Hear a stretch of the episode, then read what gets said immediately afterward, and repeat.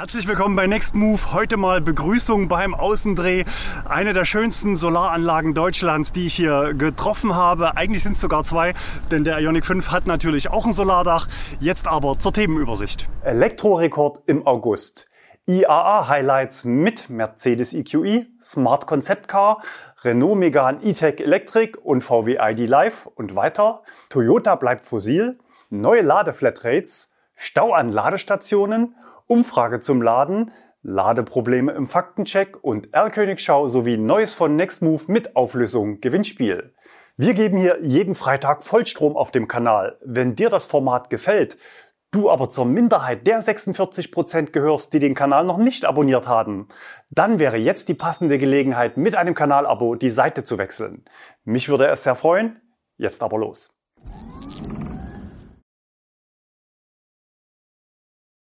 Elektrorekord im August. Die Zulassungszahlen für August sind da und es gibt einen neuen Rekord zu feiern. Jeder siebte Neuwagen war rein elektrisch. Mit 15% Marktanteil wurde der bisherige Rekord vom Dezember 2020 eingestellt. Dies liegt auch am weltweiten Chipmangel, der vor allem die Verbrenner besonders stark trifft. Diesel 50% weniger im Absatz im Vergleich zu 2020, Benziner 40% weniger. Mit 18% Marktanteil liegt der Diesel also aktuell nur noch 3 Prozentpunkte vor Elektro. Elektroautos wachsen aktuell dagegen mit 80%. Bei den absoluten Zahlen reicht das derzeit nur für den dritthöchsten Monat in diesem Jahr. Hier erwarten wir im November und Dezember neue Höchstwerte und Elektro könnte erstmals den Diesel überholen. Wer hat in diesem Monat das Rennen gemacht? Auf Platz 1 der VW ID3 mit 3750 Fahrzeugen, das sind 13% Marktanteil. Im Durchschnitt waren das rund 2000 ID3 pro Monat. Gut möglich, dass auch Eigenzulassungen dabei sind und natürlich Carsharing-Fahrzeuge für V-Share. Wir zeigen Bilder von Felix, der uns schrieb, dass in Berlin einiges an Nachschub eingetroffen ist. Insgesamt aber eher so 100 ID3 als vielleicht 1000. Tesla Model 3 auf Platz 2 mit 2946 Autos, 10% Marktanteil. Interessanter Fakt, zwei von drei dieser Tesla Model 3 waren Standard Range Plus, also die Basisversion. Der VW E-Up nur noch auf Platz 3, 2411 Autos, der niedrigste Wert der letzten sechs Monate. Wir sind gespannt, wie lange VW das Bestellbuch noch abarbeitet, wann der Einbruch kommt und damit das Ende des Modells. Renault Zoe stabil auf Platz 4, Skoda Enyaq auf Platz 5 und damit wieder knapp vor dem Konzernbruder VW ID4. Neueinsteiger des Monats ist aber ganz klar das Tesla Model Y auf Platz 9 mit 864 Autos, 3% Marktanteil. Korrekterweise muss man natürlich hinzufügen, dass diese Autos alle erst in der letzten Augustwoche ausgeliefert wurden. Da ist also noch Luft nach oben für September. Weitere Schiffe aus Shanghai sind bereits gelandet. Auch bei Nextmove sind die ersten Tesla Model Y eingetroffen und stehen ab sofort für euren persönlichen Alltagstest an vielen Standorten bereit. Mietpreise gibt's auf der Homepage. Schickt uns gerne eure Anfrage. Weiter geht's mit elektrischen Highlights von der IAA in München. Wir starten mit dem Mercedes EQE. Nach dem EQS als elektrische S-Klasse im neuen Gewand hat Mercedes auf der IAA nun auch den EQE vorgestellt, welcher optisch und technisch viele Merkmale vom größeren Bruder übernommen hat. Mercedes startet mit einem EQE 350 mit 215 Kilowatt Motorleistung auf der Hinterachse. Später soll eine Variante mit etwa 500 Kilowatt folgen, die dann sicher von zwei Motoren angetrieben wird. Die Reichweite soll zwischen 545 und 660 Kilometer liegen und damit deutlich unter den 770 Kilometern des EQS. Als Akku kommt nämlich nur ein 90 Kilowattstunden Speicher zum Einsatz, anders als beim EQS mit 107 Kilowattstunden.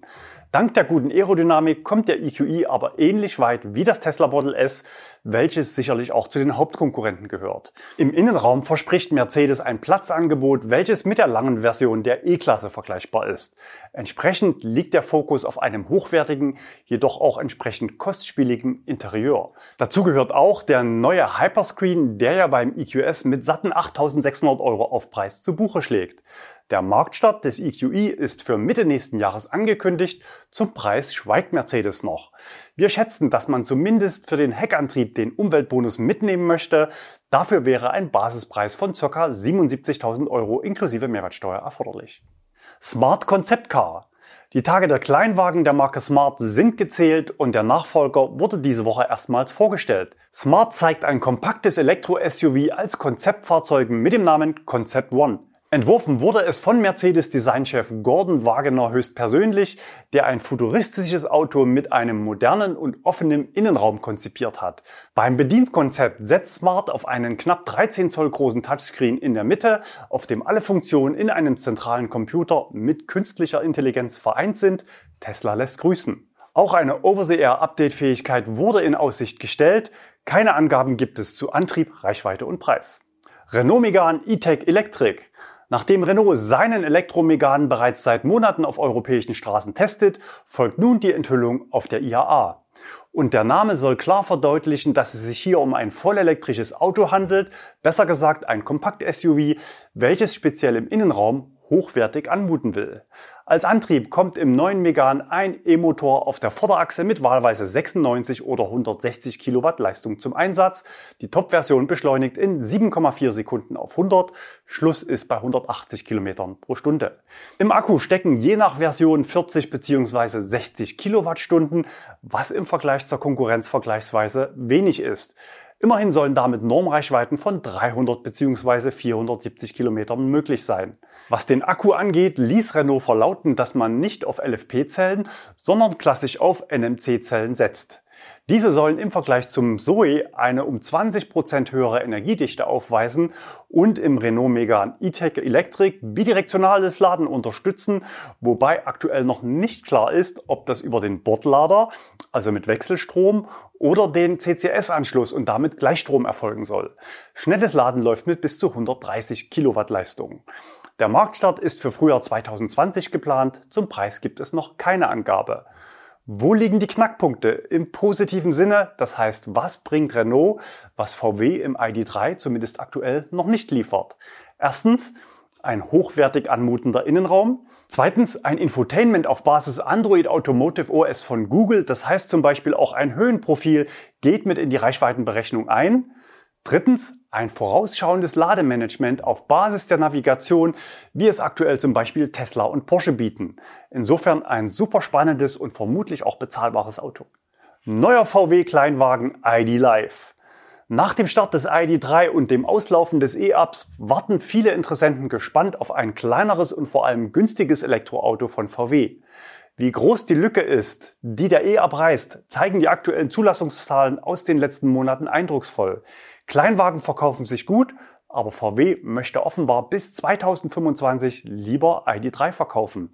Denn so lange soll es dauern, bis der jetzt auf der IAA gezeigte Prototyp ID Live zum Kunden kommt. Wie bei Konzepten üblich zeigt VW einen modernen und minimalistischen Innenraum und äußerlich eine Mischung aus Zukunft und Retro-Design. Klar ist, dass auch junge Kunden angesprochen werden sollen und mehr Lifestyle als nur Brot und Butter geboten werden soll. In der Serie könnte das Auto dann ID1 heißen und einige Eckdaten zum dann kleinsten Fahrzeug auf der MEB-Plattform lieferte VW bereits. 2,65 Meter Radstand, 57 Kilowattstunden Akku für ca. 400 Kilometer Reichweite und stolze 172 Kilowatt Leistung auf der Vorderachse für den Sprint auf 100 unter 7 Sekunden. In der Basis soll das Auto ab ca. 20.000 Euro kosten. Gebaut werden soll er in Spanien. Toyota bleibt fossil. Gegen den Trend will Toyota in Zukunft auf verschiedene Antriebsarten setzen. Während viele Automobilhersteller in den letzten Monaten bekannt gaben, in Europa zukünftig nur noch Elektroautos anzubieten, geht Toyota einen anderen Weg. Für die kommenden 30 Jahre plant der Hersteller mit einer vielfältigen Produktpalette an Antrieben, aus denen der Kunde ganz nach seinen Bedürfnissen wählen kann. Laut Toyota sei es noch zu früh, um sich auf eine Option zu konzentrieren. Es werde auch in Zukunft weiterhin Fahrzeuge mit Hybridantrieb oder Brennstoffzelle zu kaufen geben. Wir haben hier auf dem Kanal schon häufiger thematisiert, dass die Bemühungen von Toyota in eine Elektrifizierung der eigenen Fahrzeugflotte deutlich geringer sind als bei den meisten anderen Herstellern und man in der Vergangenheit im Marketing teilweise aggressiv den vollelektrischen Antrieb in Frage gestellt hat. Umgangssprachlich würde man es als Elektrobashing bezeichnen. Hyundai beispielsweise verkündete auf der IAA ab 2035 in Europa keine Verbrenner mehr zu verkaufen. Die europäische Automobilindustrie verfolgt ähnliche Ziele. VW will in Europa zwischen 2033 und 35 aus dem Verbrenner aussteigen. Volvo möchte noch ein ganzes Stück schneller sein und ab 2030 nur noch rein elektrisch betriebene Fahrzeuge verkaufen. Auch Hybride sollen dann aus dem Programm fliegen. Dieses Vorhaben beschränkt sich nicht nur auf den europäischen Markt, sondern auf das weltweite Angebot von Volvo Pkw.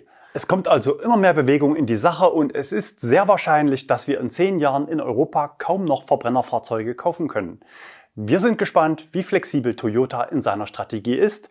Vielleicht sind ja Verbrenner in Zukunft sogar ein teures Nischenprodukt, mit dem man noch ein paar Jahre gutes Geld verdienen kann. Neue Ladeflatrates. Nach den letzten Preisrunden ist es in unserem Tarifdschungelbuch etwas ruhiger geworden. Ganz zufällig hatten sich nacheinander die Anbieter im Bereich schnelles Laden bei Preisen um die 55 Cent pro Kilowattstunde positioniert. Vor dem Hintergrund der Ankündigung von 44 Cent pro Kilowattstunde, die zukünftig für schnelles Laden im Deutschlandnetz berechnet werden sollen, erwarten wir eigentlich zwischenzeitlich nur wenig Bewegung bei den Preisen für schnelles Laden. Aber natürlich wird es ein Kommen und Gehen von neuen Dienstleistern und Angeboten geben. Aktuell erobern zwei Flatrate-Anbieter die Herzen der Vielfahrer. Als erstes Elva bereits vor einigen Monaten gestartet. Dort gibt es zum einen kleinere Pakete an Kilowattstunden zum Festpreis, die man dann beliebig bei allen Anbietern einlösen kann. Zum anderen gibt es Laden so viel du willst zum festen Monatspreis in Abhängigkeit zum Fahrzeug. So kostet die Flat für einen Opel Corsa E oder Renault Zoe zum Beispiel 129 Euro monatlich, ID3 oder Tesla Model 3 159 Euro monatlich, Ford Mustang Mach-E oder Tesla Model Y kosten 199 Euro monatlich. Das Gute für die Kunden, das Ganze ist monatlich kündbar, also gezielt für die Urlaubszeit buchbar. Wenn Ladestationen von Elva nicht unterstützt werden, kann man sie anderweitig bezahlen und sich den Betrag nachträglich bei Elva erstatten lassen. Das Angebot gilt natürlich immer nur für ein Fahrzeug, richtet sich an Privatkunden und beinhaltet eine Fair-Use-Klausel. Das heißt folgendes. Ein unüblicher Ladeumfang liegt dann vor, wenn die monatlich geladene Energie in mindestens zwei von drei aufeinanderfolgenden Monaten die eingeblendeten Werte überschreitet. Beim Tesla Model Y wären das übrigens 5000 Kilometer in einem Monat. Elva bietet seinen Service aktuell nur in Deutschland an, eine EU-Option ist in Vorbereitung. Diese Woche Montag startete ein weiterer Flatrate-Anbieter namens Juicer. Die Tarife dort sind für Privatkunden deutlich günstiger als bei Elva und der Dienst ist europaweit an 250.000 Stationen nutzbar. Neben attraktiven Preisen möchte man natürlich auch das öffentliche Laden auch einfacher, schneller und zuverlässiger machen. Man könnte auch sagen, dass beide Anbieter den Tarifdschungel trockenlegen wollen. Was kostet Juicer? Es gibt für Privatkunden drei Pakete. City für normales Laden mit 49 Euro monatlich, Travel für schnelles Laden 69 Euro monatlich oder beide Pakete zusammen als Gesamtpaket Freedom für 99 Euro monatlich. Für Gewerbekunden gibt es drei abweichende Tarife, darunter auch ein Einsteigertarif für Hybridfahrzeuge.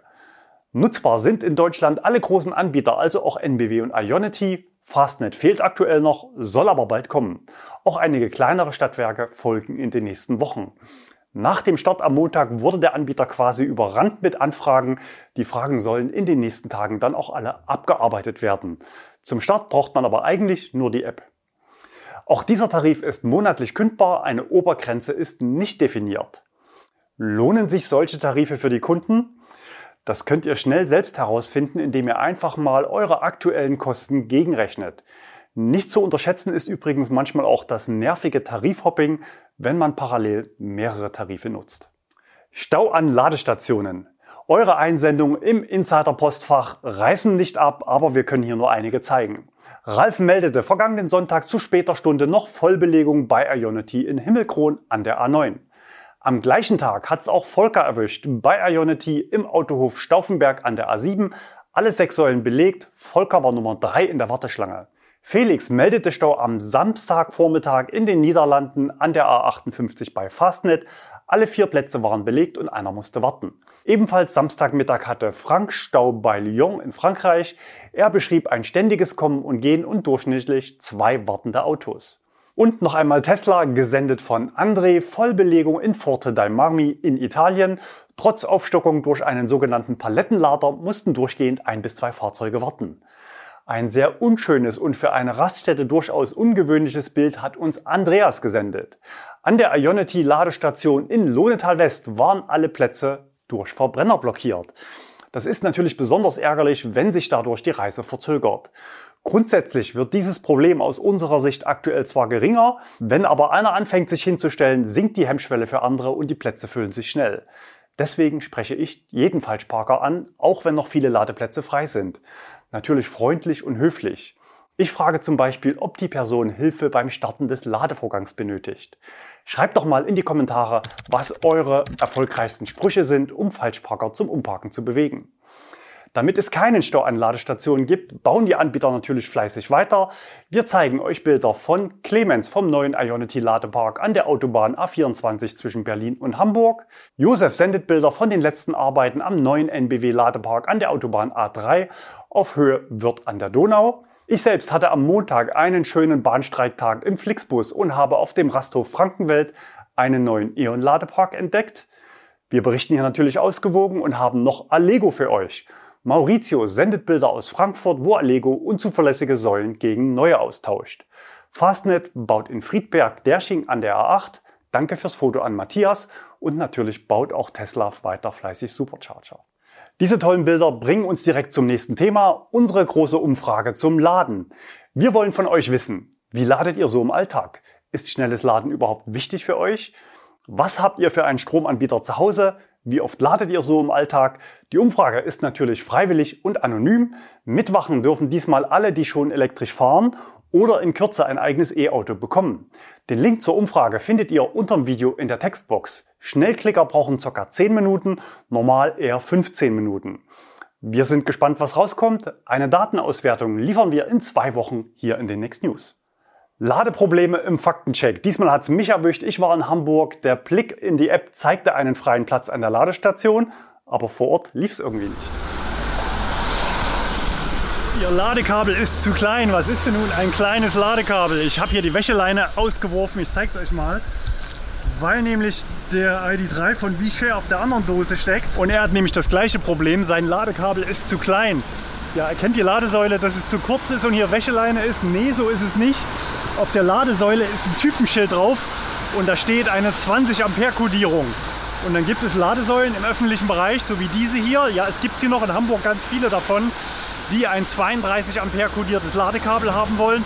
Wo ist der Unterschied? Da ist halt so eine kleine Kennung drin in dem Kabel und der Querschnitt ist entsprechend höher. Führt dazu, dass diese Ladesäule jetzt nur von einem Fahrzeug genutzt werden kann. Da drüben war zugeparkt. Mal sehen, ob wir heute noch Strom bekommen. Grundsätzlich ist mir das Problem natürlich bekannt. Ich dachte aber nicht, dass es heute in der freien Wildbahn noch so zahlreich auftritt. Denn aktuell schätze ich, dass zwei Drittel aller Neufahrzeuge mit entsprechenden 20 Ampere Kabeln ausgeliefert werden. Das heißt, dort nicht laden würden. Der Handlungsbedarf liegt meiner Meinung nach aber beim Anbieter der Ladesäulen. Sowas ist einfach nicht zeitgemäß. Probleme beim Laden mit einzelnen Modellen kann es auch in Hotels und Restaurants geben. Dafür habe ich noch einen Film. Heute ein kleiner Praxistipp, man könnte auch sagen Lifehack. Es geht um Tesla Wall Connector 2.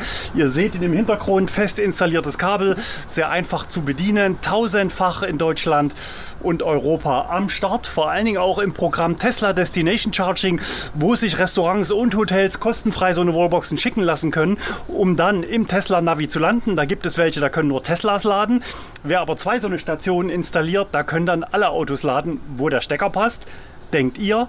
Denn einige Autos kriegen keinen Strom. Wir haben es getestet. Jaguar I-Pace, Opel Ampera E. Volvo XC40 Recharge, vermutlich auch Polestar 2, den haben wir nicht getestet, aber der ist sehr ähnlich zum Volvo und Ionic 5 kriegen keinen Strom. Das war der Stand letzte Woche und heute laden die Autos und ich zeige euch mal wie.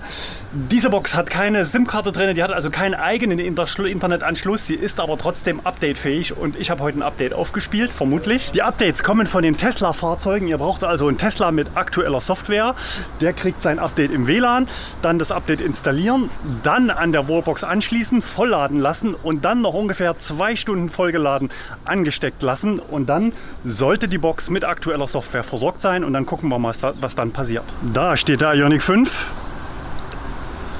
Ich öffne die Ladeklappe, Stecker rein. Wir sehen, die LEDs alle leuchten. Das Auto ist fast voll geladen, aber hat noch Platz für Strom. Und jetzt unterhalten sich Wallbox und Auto über die Spielregeln für den Ladevorgang. Und wir werden gleich sehen, dass die Spielregeln zunächst dem Ioniq 5 noch nicht gefallen werden.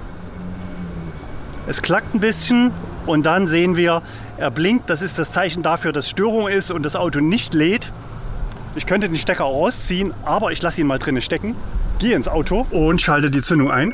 Und er sagt jetzt Verbindung vor dem Start lösen, aber plups, da unten tauchen jetzt knapp 11 kW Ladeleistung auf und er zeigt mir auch jetzt die Ladezeit an und das Auto lädt. In diesem Zustand kann ich das Auto natürlich nicht abschließen mit Zündung an, aber ich kann ihn ausschalten, das Fahrzeug verlassen, kann ihn zuschließen und wir schauen mal, ob er es tut. Und wir sehen, er lädt. Und gleich noch ein hinterher, der Volvo XC40 Recharge, mutmaßlich technisch weitgehend identisch mit dem Polestar 2.